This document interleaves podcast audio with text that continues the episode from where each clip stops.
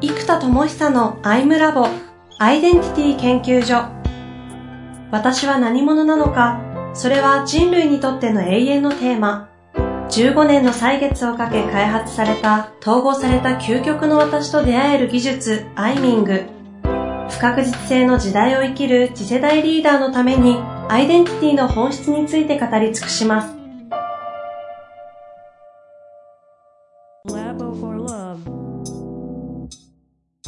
こんにちは、遠藤和樹です。生田智久のアイムラボアイデンティティ研究所。生田さんよろしくお願いいたします。はい、よろしくお願いいたします。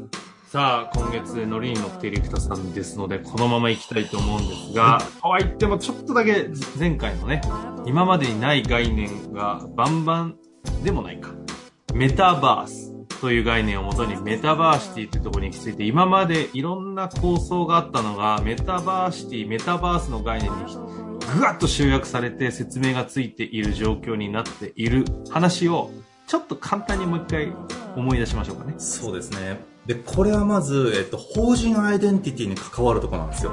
はい。まず、法人アイデンティティが、まあ、この、本当に Facebook がメタバースカンパニーになるって言ったように、うちはもう完全に、アンダムとはアンドドームじゃないですか。だからオン、アンド空間を作るって言ってるわけだから、うん、オンラインに、このメタ空間を作るっていう意味では、もうそのまんまなんですよ。だからアンダムって社名もこのためにできてたんじゃないかっていう、つまりもうメタバーシティカンパニーなんですよ。メタバーシティカンパニー、アンダム。まあ、メタバーシティは、その、メタバースの中のユニバーシティ版なんで造語ですけど、まあでもそこも含めてポジショニングですね。うんうんうん、なんで、メタバーシティカンパニー、アンダム。で、このメタバースって概念が何個かあるんですけど、まずエコノミーが形成されていて、このメタバース内で、えっと、経済が循環する仕組みがあるっていうのが大事だったり、あとメタバース内で、えっと、創作活動ができる。なんで、ロブロックスだったらゲームを遊ぶんじゃなくてゲームを作ることができる。で、作ったゲームで遊んでもらうと稼ぐことができるっていうところまでがメタバースで必要な要素なんですよ。なので、現実世界から完全にこのメタバースに移住しても、人が現実世界でも生きていける世界になっていくわけなんですね。なるほど。で、このメタバースのユニバーシティ版がメタバーシティ。うん、で、えっと、うちは2つの世界をこの中に作ってますと。えー、アウェイクナー向けのアカデミー。えー、つまり人を覚醒させられる人。しかも覚醒が必要なのってイノベーターなので、変革者を覚醒させられる人が必要だってずっと言ってたのが、まさにここで変革者育成するのがウェイクフルネスパークで、で、ここではもう遊べば遊ぶほど自分が覚醒する。で、そこをファシリテートするのがディズニーに来たお客さんをファシリするのがキャストじゃないですか。ディズニーの。うんうん、なんで、ジャングルクルーズというツールがあっても、あのファシリのお兄さん、お姉さんが面白いかどうかで全然違いますよね、と。なんで、そこを、えっと、人を覚醒させられる人を育成するのが、アウェイクナーアカデミーだと。なんで、このウェイクフルネスパークがイノベーター向けの年パスがあって、で、ウェイクフル、えっと、アウェイクナーアカデミーは、アウェイクナー向けのパスがあるんですよ。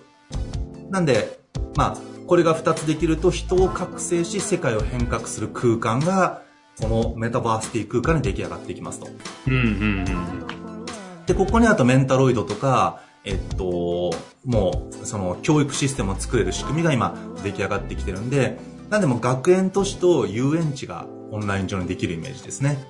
それを総称して、メタバーシティという構想の中に2つの。そうです。仮想空間じゃないですもんね。現実空間。えっと、メタバースとしては仮想空間ですね。オンライン上のアプリ上で全部動くので、でも、えっと、それが現実にポータブルなメタバースの方をメインに置いたときに、ロブロックスとかだったらゲームで遊んでメタバースからお金をリアルワールドに持ち出せますと。で僕らはメタバースティなので、えっと、お金も持ち出せるし、えっと、この中のデジタル通貨ですよね。稼いだデジタル通貨が換金できますと。で、あとは、えっと、ここで学んだスキルや、えー、つまり魔法みたいなものも含めて、えー、全部現実世界に持ち出せるものになってますと。でその理由はうちは3回、つまり現実世界と仮想世界っていうのが普通のメタバースですけども、うちらは現実世界から仮想世界を通じて内的世界を開拓するので、内的世界から現実世界にインサイドアウトできるようになってきますよと。いうことで、この3回が連動しているメタバースというのもおそらく、だから多分世界の何歩も先を言ってると思います。最先端の Facebook がメタバース止まりなので。メタバース止まり。そ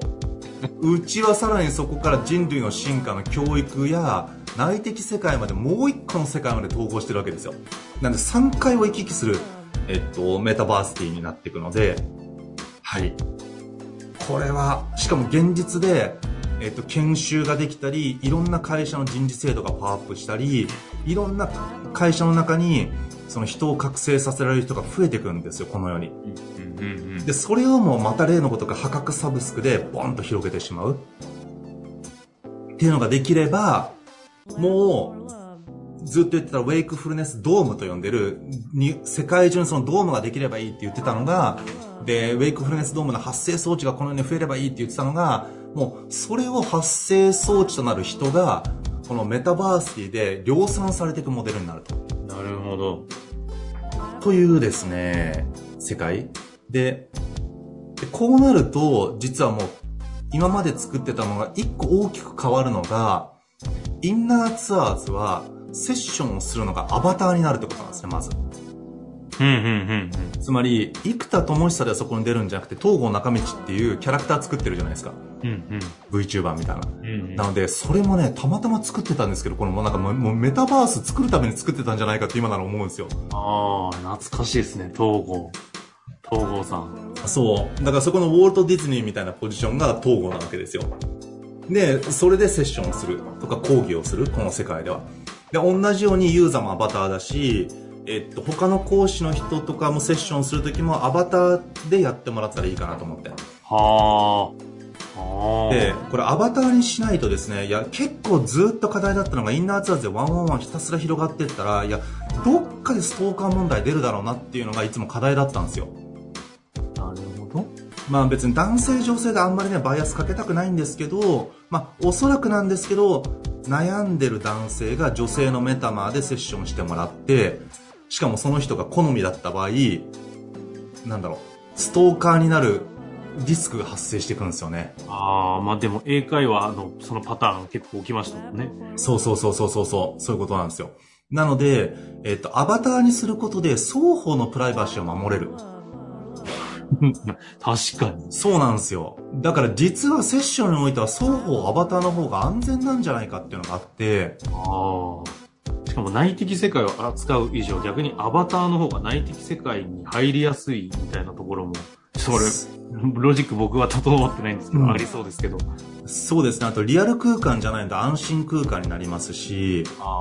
そうなんですよ。だからこれ実はもう僕もそうやってやったらいいかなと思ってますけど、そのメタバーシティを中心にしていくと、この世界はアバターで生きる世界になるので、なんで、著者がペンネームとか作るじゃないですか。うんうんうん、あんな感じで、自分の、えっと、要は、ナレッジワーカーネームじゃないですけど、ど自分のオンラインキャラクターを作っちゃって、その存在としてここで過ごすみたいな感じになるんですよ。なるほど。ナレッジワーカーネーム的な感じですね、まさに。うん。それがアバター化されて。そうなんですよ。そして僕もメタバースをやろうとしてたんじゃないのになぜかもう東郷中道いるし。そうか、でもそこで仮想空間の中で培われた、なんだこの、アウェイクナーとしての学園としての学びというものはそのままポータブルスキルとして現実世界に持ち出しできる人。そうです。いうことですよね。そうなんです。ああ。え、もともとですよ、ちょっと、あの、エネルギー下げるかもしれないですけど、うんうん、えっと、このアンダム自体は、えっと、アバター屋さんで行こうかなぐらいの着地を見せようとしてませんでしたっけ？で、アバター屋さんがメンタロイドですね。あ、あごめんなさい。アバター屋さんじゃない。メンタロイド屋さんですよね。うん。それが今回、メンタロイド屋さん的な感じはど、どうなっちゃったんですか？もう完全に飛んで。えっと、メンタロイド屋さんは、メンタロイドはミッキーですね。つまりディズニーワールドの中のミッキーのポジションがメンタロイドなんですよ。キャラクターとしての。はいはいはい。なんでこれは IP になってって、このキャラクターが育っていく仕組みにはしてきますけど、それはあくまでミッキーたちの場所です。メタバーシティ屋さんにおいてのミッキーポジションが、あの、今回のメンタロイドたちです。メンタロイドという位置づけか。そうです。ああ、なるほど。ほうほうほうほうで、僕はウォールト。東郷中道がウォールト。ああ。あ すげえな。構想の中にメタメタのポジション取ってるんですね。そうなんですよ。生田さんらしいわ。本当だ。ウォールド・ディズニーのポジションそうなるほどですね。え、ちょっと待って。で、いや、ここだけでも十分もう濃いんですけど、うん。ここから現実世界にいろいろ落としていく流れがかなりこう、明確になった気がするんですけど、どうどういう方針で動いていくんですか？えーっとですね、これを今度メタバースティとか、まあ、一般用語で言うとメタバースな、メタバースなんですけど、それで全ての今までやってきたことを全部この文脈のコンセプトで、えっと、作り変えていくっていうか、コンセプトを変えていかなきゃいけないんですよ。で、例えばですけど、インサイトマップも、えっと、ウェイクフルネスパークではジレンマの迷宮っていうのを作ればいいんですね。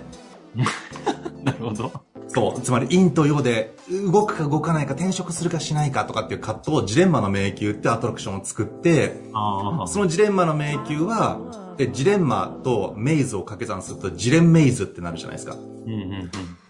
このみ、いうまいこと言ったなと思うんですけど、そう、ジレンメイズっていうのをゲームにして、で、ジレンマの迷宮は、えっと、ジレンメイズはアプリケーションのゲームにしようと思ってるんですよ。で、えっと、ジレンマの迷宮はそこを実際クリアするアトラクションになってて、まあ、つまりインサイトマップみんなでやりましょうってことなんですけど、これをジレンマの迷宮と呼ぶと。で、そこでテーマが決まって、例えば間食するかしないかのジレンマの迷宮を突破しよう何時から何時開催中ってなると、そこに来た、アトラクションに来た人たちは、間食するかしないかずっと葛藤してましたっていうのを、アトラクションに乗ってると一緒にみんなでやるので、インサイトマップを解決されますみたいな。そうするとこれをジレンマの迷宮とウェイクフルネスパーク上では呼べばいいんですよ。っていう風に、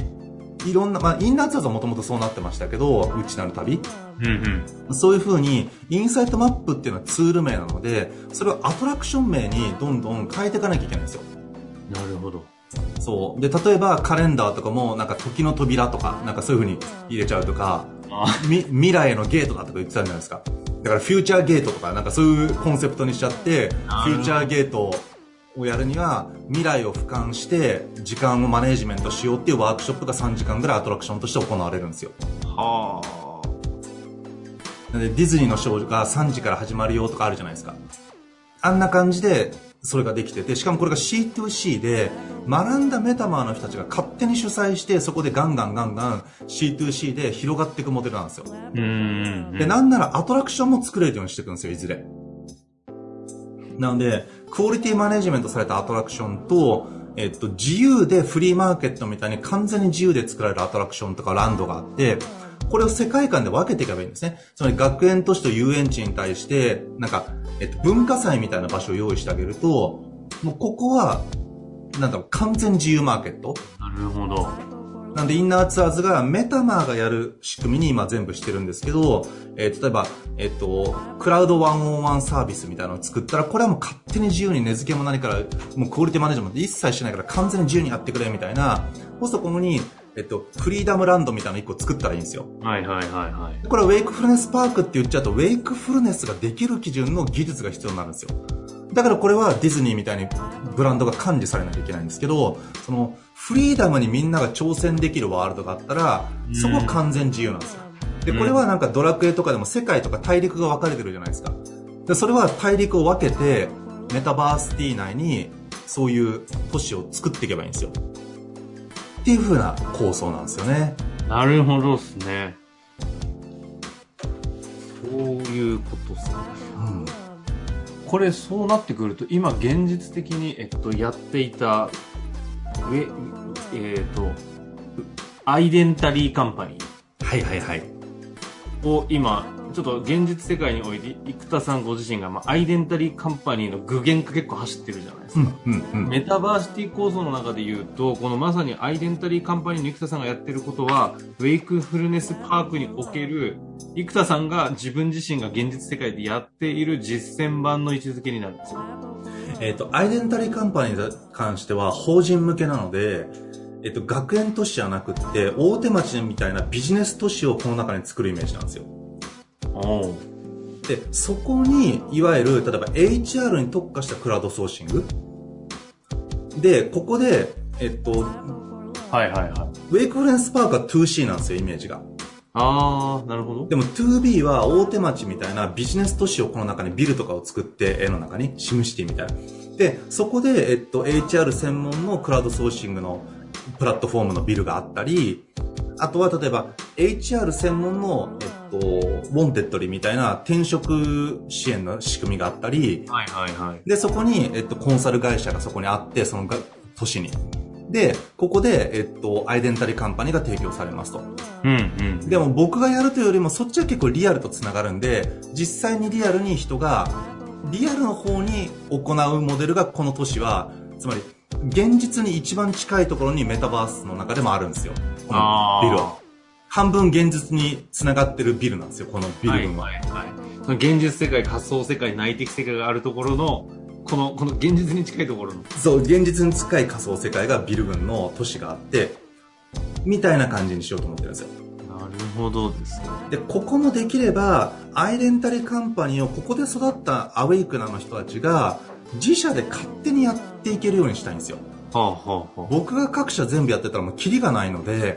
えっと、もう本当にそういうふうに、えっと、もうみんながあとそれをできるようにしてくれと、各社で。で、その技術をここの、えっと、アウェイクナーパスで育てていきますよと、ここで。うんうん。会社という法人を覚醒させてくれと。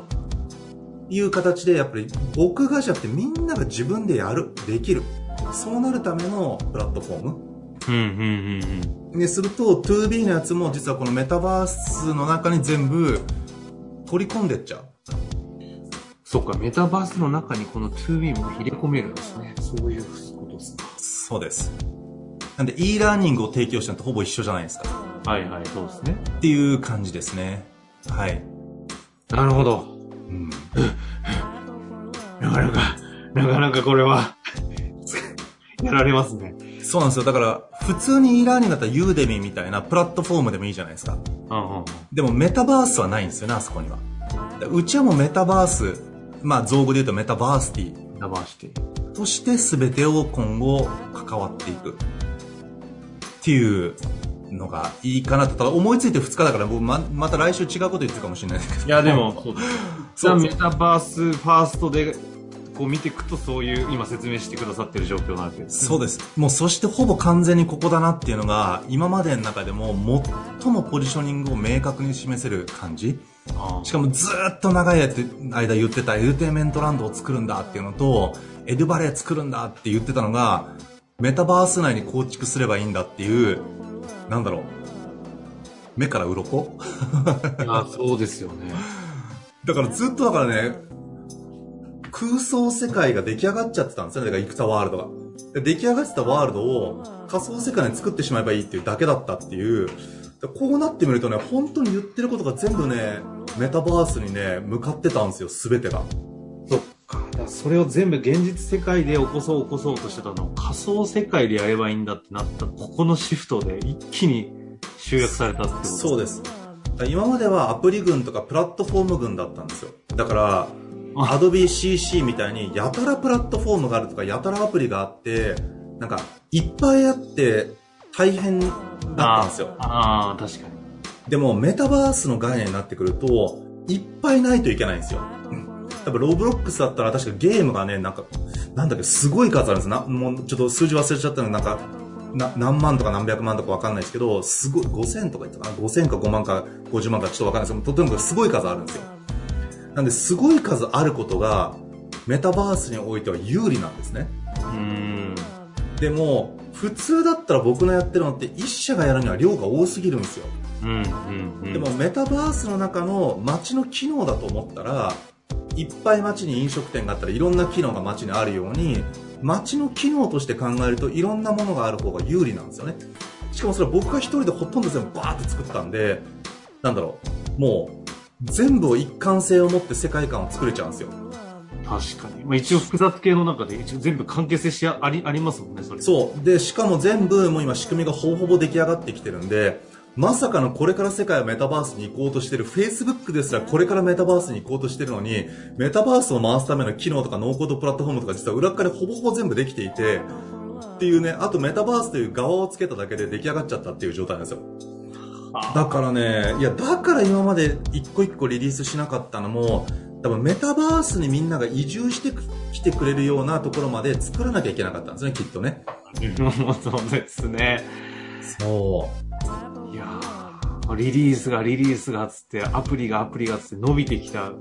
根源はここにあったんじゃないかと。そう。だから一個も出てないですよ、ちゃんと。だからずっと大変。でも、ここでメタバースティになったら、まあ、メタバーシティはちょっとうちの造語なんでメタバースですね、ポジションとしては。メタバース、教育版メタバース、えーメタバーシティっていうのが、えっと、やっぱすごいポジションですね。しかもノーコードプラットフォーム作るのがむっちゃむずいんですよ。メタになっちゃうんで、それこそ。うん。そこまでが、ね、メンタロイドがみんな必要なので、このマーケットでは。で、自分のオリジナルメンタロイドも作れるんですよ。っていうところまでね、全部作ってあるんでね、もうね、完全なるメタバースが出来上がりますね。ということですよね。はいこ。のところ一旦ここで終わりたいと思いますが、次回もここまで来ると、なんか、もう、あとはもう具現化して、ちょっと急、お休みしたらぐらいの状況ですけども、話としては、なんか、どっちえっに、と、だからこっから今度具現化に向けて、じゃあ何をフックに広げていくかとか、どういう、えっと、まず、えっと、この世界のカスタマージャーニー、カスタマーサクセスを描く必要があるんですよ。ああ、そうですね。なんで、アウェイクナーっていうのが講義なんですけど、うちの場合メタマになってくるので、その人たちがちゃんとインナーツアーズとかクエスタムっていうグループワークプラットフォームがクエスタムで、ワンワンプラットフォームがインナーツアーズなんで、ここでちゃんと提供して、ぐるぐる回る仕組みっていうところまでを、えっと、プロセス化していく必要があるので、まあ、こういうですね、具現化するための今度具体にどんどん入っていきます。OK です。じゃあ、ここから具体の話楽しみにしておりますので、次回も楽しみにしていてください。ありがとうございました。はい、ありがとうございます。